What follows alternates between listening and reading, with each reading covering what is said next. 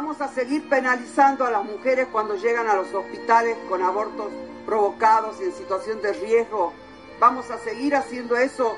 ¿Quieren saber quiénes fueron los que me hicieron cambiar de opinión? Fueron las miles y miles de chicas que se volcaron a la calle, verlas abordar la cuestión feminista. Porque no pudieron explicar cómo van a evitar que una mujer aborte. La manera correcta de decirlo es que quieren forzar a las mujeres a ser madres, ¿o no? ¿Cuál es la otra alternativa? ¿Mm? Forzar a las mujeres a ser madres. Por eso, señora presidenta, hoy la política pública del Estado es criminalizar, penalizar, hostigar, perseguir a las mujeres. Una mayoría que cree que le puede imponer a la mitad o más de la mitad de las mujeres argentinas su mirada su concepción del mundo. ¡Bravo, chicas!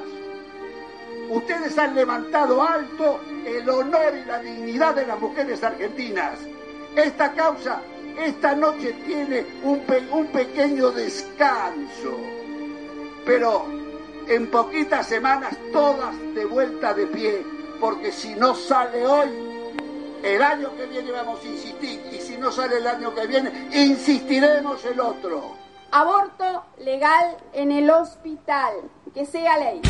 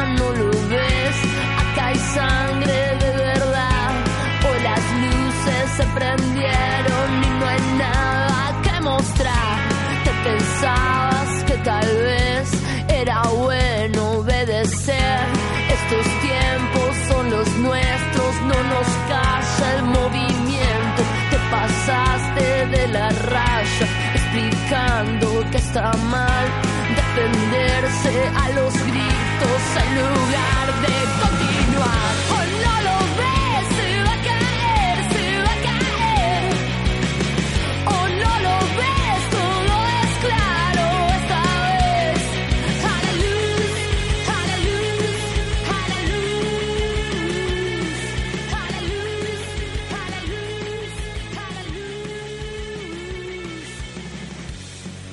Bueno, bienvenidos a Sororidad. Queríamos arrancar por agradecerles como siempre por todos los mensajes, por la difusión, por la gran recepción que tuvo el episodio anterior. Fue increíble. Eh, si bien venimos haciendo otros dos episodios, este fue, digamos, el que más recibimos como muchos mensajes, podemos decir. Eh, y nos dimos cuenta de que siempre hablamos como a tal vez muy centradas en, lo que está pasando en Buenos Aires y, y no nos damos cuenta y no hablamos tanto de lo que está pasando en otras provincias. Recibimos una cantidad inmensa de mensajes de, de muchos lugares del país y, y nada, queremos empezar a compartir información sobre esas provincias también, por lo que estuvimos trabajando eh, toda la semana, sobre todo, bueno, Dani, que, que se puso al hombro toda la, toda la producción. Eh, tenemos invitadas que no van a estar acá presencialmente, pero se tomaron su tiempo y nos brindaron información muy interesante. Así que vamos a hablar desde su experiencia, nos pudieron aclarar muchas dudas y nos dieron su visión sobre lo que sucedió este 8 de agosto y nos contaron un poco de cómo seguir esta lucha que estamos dando por el aborto legal. Vamos a poder leerles y vamos a escuchar algunas cosas que nos respondieron. Las invitadas son Dolores Fenoy, Vicky Freire, Estela Manzano y María Teresa Bocio. Todas ellas militan el feminismo desde diferentes movimientos en varias provincias, como mencionamos. Sus respuestas eh, no son solo de gran importancia e interés para estos momentos, sino que también nos dejan un aprendizaje de, lucha muy impresionante como el que estuvimos viendo toda esta semana y estamos muy contentas de poder compartir esto con ustedes. Bueno, comenzaremos entonces hablando con Dolores Fenoy, que en el 79 se integró a la Asamblea Permanente por los Derechos Humanos en el equipo de salud mental. Se reconoce como activista feminista desde los principios de los 80. Vive en Cava, es licenciada en psicología, coordina el Servicio Único en Atención Telefónica en Salud del Ministerio de la Salud. Dan respuesta a 30 temas de salud, entre ellas el 0800 222 3444 de salud sexual, donde brindan información sobre métodos anticonceptivos, anticoncepción quirúrgica, interrupción legal del embarazo, etc. Así que pueden comunicarse. Dolores comenzó a militar en lugar de mujer. Fue integrante del colectivo ejecutivo y conformaron un equipo de atención psicológica a mujeres. Junto a otras compañeras de la facultad, fundaron la Asociación de Especialistas Universitarias en Estudios de la Mujer, hacen actividades en universidades del país, participó en muchos encuentros latinoamericanos feministas y en encuentros nacionales de mujeres. Vamos a proceder entonces a leer la entrevista. Tengo acá al lado mío a mi compañera Dani, que se enoja cuando le digo Daniela, así que me estoy esforzando mucho. Eh, ella va a leer las preguntas, yo voy a leer las respuestas que son textuales. Bueno, lo primero que le preguntamos a Dolores fue cómo vivió el 8 de agosto la vigilia. Bien, la previa del 8 fue una intensidad y efervescencia increíble. Desde el momento en que la campaña presentó por séptima vez el proyecto de ley en diputados, comenzaron reuniones con integrantes de las regionales de la campaña. Las compañeras de Cava se hicieron cargo de la organización de las movilizaciones y actividades en las calles. Se participó en radio, televisión y distintos medios, conferencias de prensa, gacetillas y todas las redes para difundir comunicados e intercambiar con compañeras de las provincias, algunas compañeras activaron en cámaras de diputados y senadores con reuniones para convencerlos de que voten a favor. La media sanción fue una gran alegría. En los 13 años de campaña nunca habían logrado que se debatiera ni siquiera en comisiones. Sabían que el Senado era más conservador y complicado. Tienen otra lógica. Responden directamente a los gobernadores y sabemos que hay provincias muy patriarcales. Son esas las provincias que tienen mayor índice de violaciones, femicidios, embarazos en niñas y adolescentes, y algunas ni siquiera adhirieron al protocolo de interrupción legal del embarazo, que se modificó y actualizó después del fallo FAL en el año 2012. No nos sorprendió el resultado, pero tampoco nos damos por vencidas. Hemos logrado poner el aborto en la agenda parlamentaria y en la sociedad. También el pañuelo verde y los pañuelazos atravesaron fronteras, la campaña nacional es un ejemplo de construcción colectiva. ¿Qué opinas sobre los discursos en la sesión de senadores y senadoras? Pude escuchar algunos y algunas, pero ya había escuchado demasiado durante las exposiciones, tanto en diputados como en el Senado. De los antiderechos escuché muy pocas esta vez, pero lo suficiente para arder en bronca. En mi opinión, lo más liviano que puedo decir es que atrasan un siglo. Sentí mucha indignación cuando escuché a Urtubey tratando de diferenciar las violaciones intrafamiliares porque no hay violencia, entre otros. Pino Solanas estuvo muy bien, también Pichetto, fueron los más racionales. ¿Qué podrías decirnos como conclusión de esta semana histórica? Hemos ganado las calles, la sociedad, hemos dado muestra de organización increíble. Por primera vez el Congreso escuchó nuestros reclamos. Hemos demostrado que las mujeres podemos organizarnos por un objetivo, y lo hacemos pacíficamente. Consideramos que el aborto es un derecho humano y genuino de las mujeres a decidir sobre nuestros cuerpos.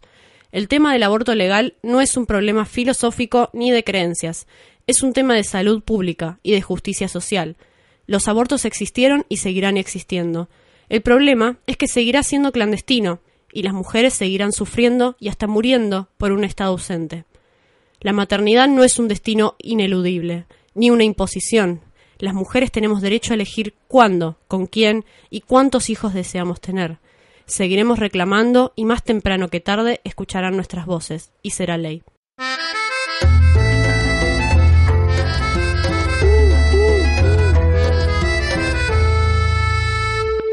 También hablamos con Estela Manzano, que es especialista en tocoginecología y medicina legal. Forma parte de la campaña por el aborto legal en la provincia de Chubut. Le preguntamos cómo funciona la ley en su provincia y esto es lo que nos dijo. En todo el país eh, rige el artículo 86 del Código Penal, bueno, y el 85, el 86, el 87, el 88. El Código Penal de 1921 criminaliza el aborto en algunos casos y, y lo despenaliza en otros. El artículo 86 dice que el aborto no es punible, es un derecho si hay un peligro para la vida o la salud de la mujer que no pueda ser evitado por otro medio o si la mujer fue violada. En Chubut lo que se hizo en 2010 fue hacer una ley procedimental, o sea, explica cómo se va a respetar en nuestra provincia el artículo 86. La ley 1514 de aborto no punible de Chubut dice que la provincia tiene el deber de garantizarle a la mujer un aborto eh, dentro de los cinco días a partir de su pedido. El director del hospital es el obligado a garantizarlo. Que basta con un médico y una paciente, como dice el Código Penal, digamos, y una mujer, que en el caso de riesgo psíquico eh, lo debe dictaminar o certificar, mejor dicho, un profesional o una profesional de la psicología. Eh, explica que las mayores de 14 años no precisan permiso de nadie para abortar, pueden firmar solas el consentimiento, que en el caso de menores de 14 años, si hubiera oposición con su padre o tutor o allegado, hay que dar aviso al, al, defensor de niñas y adolescentes para que vele por los intereses de estas niñas y bueno, desde 2010 la provincia compra misoprostol y se le da gratis a las mujeres que no tienen obra social. A quienes tienen obra social les hacemos receta. La obra social provincial hace un descuento del 50%, pero la verdad es que vemos que muchas otras obras sociales no les hacen descuento a las mujeres.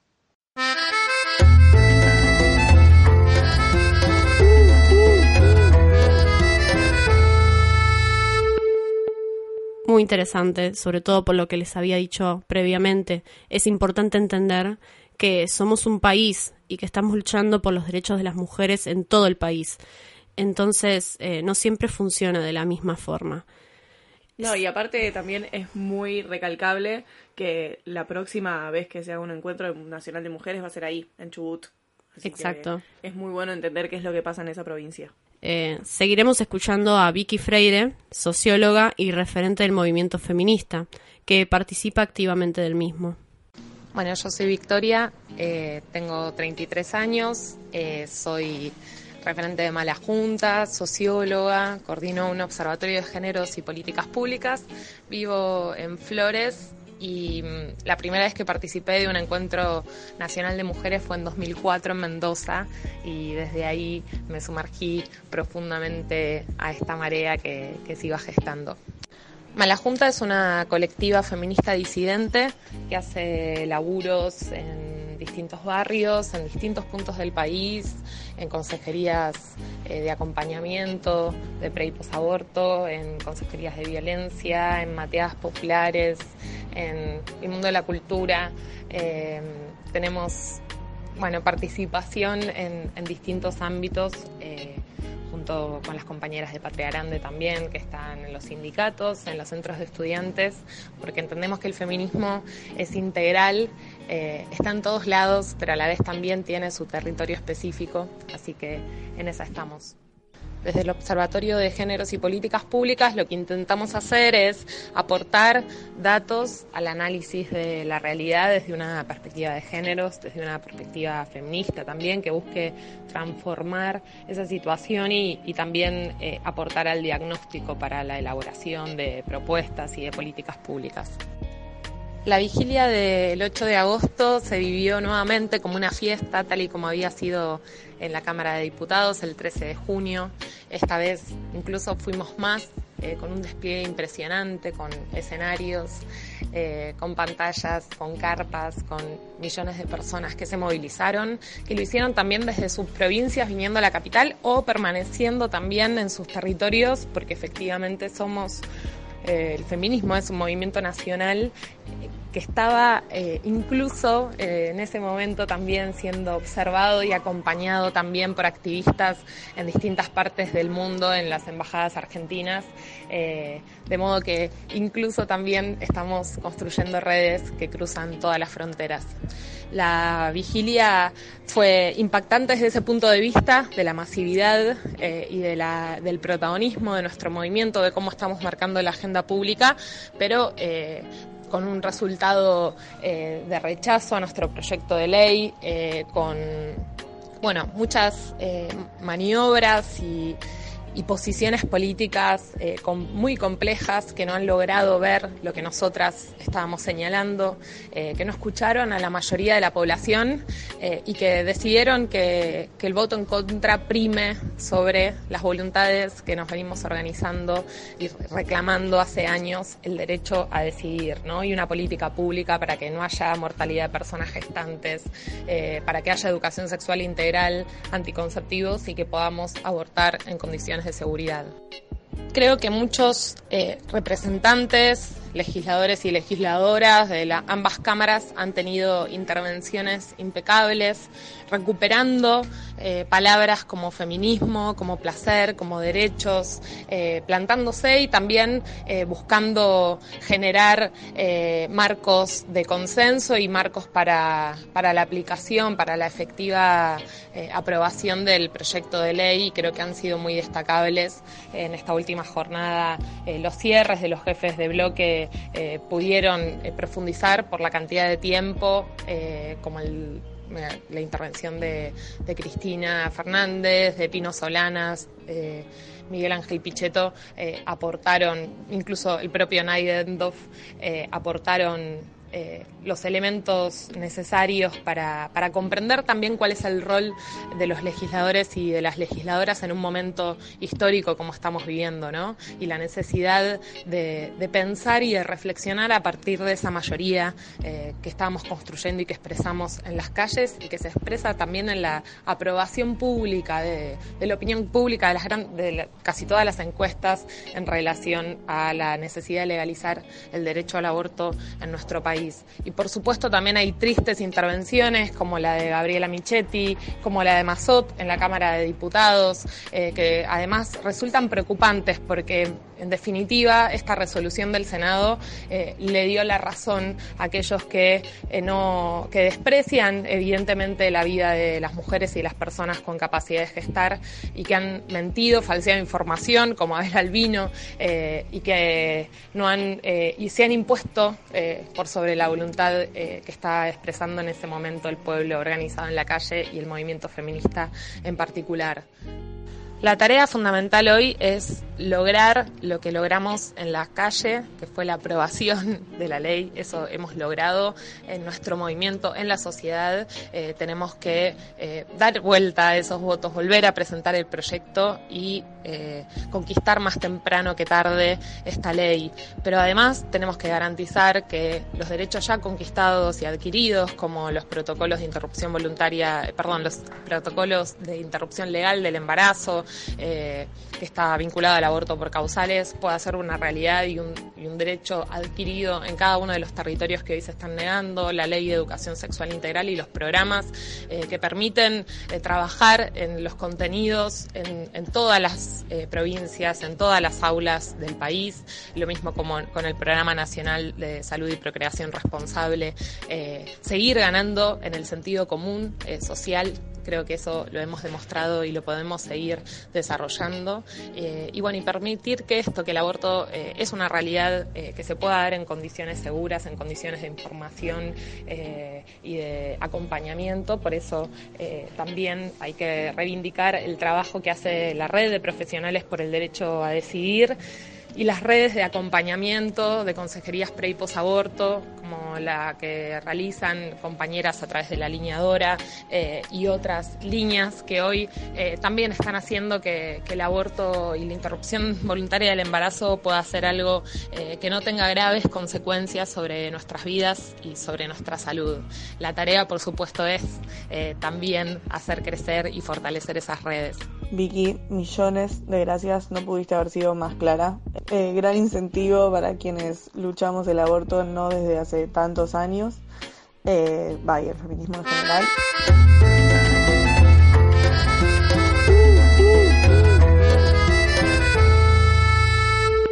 Em, por último, tuvimos la oportunidad de hablar con María Teresa Bocio, que vive en Córdoba, es docente de la Facultad de Ciencias Sociales de la Universidad Nacional de Córdoba y desde el 2002 está en Católicas por el Derecho a Decidir. Además es secretaria adjunta del gremio de docentes universitarios.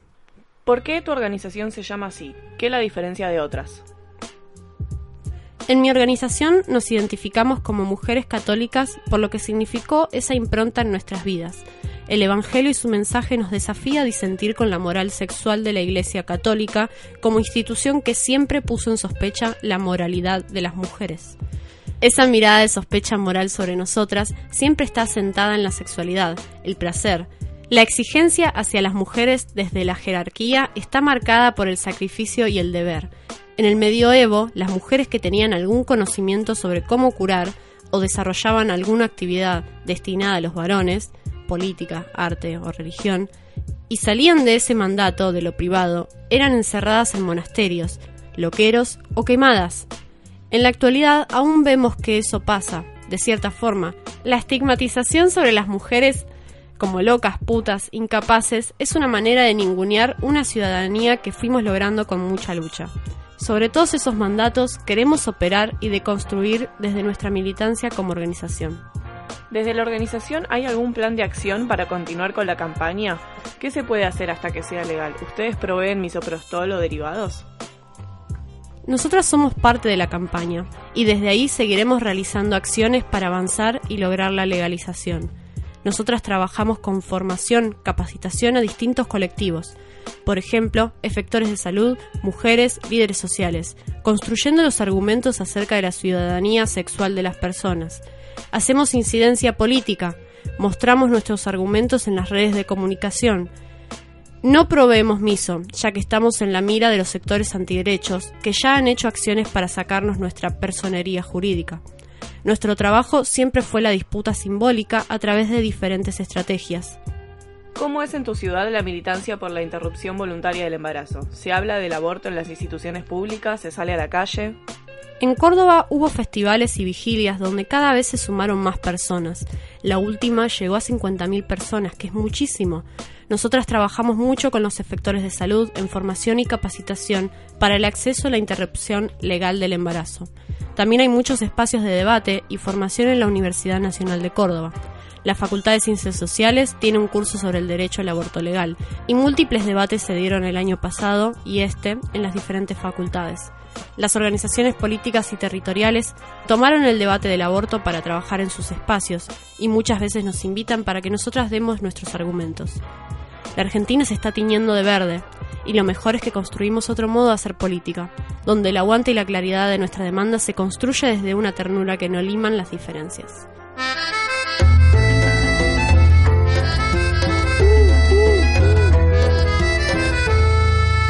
Bueno, agradecemos a Dolores Fenoy, Victoria Freire, Estela Manzano y María Teresa Bocio por tomarse un tiempo para respondernos y brindarnos información. Para seguir luchando y acá claramente no se terminó nada. Este fue el cierre del episodio de aborto legal, pero es el comienzo de todo. Eh, me parece que tenemos que tomar toda esta información y todo el impulso que venimos teniendo en las calles.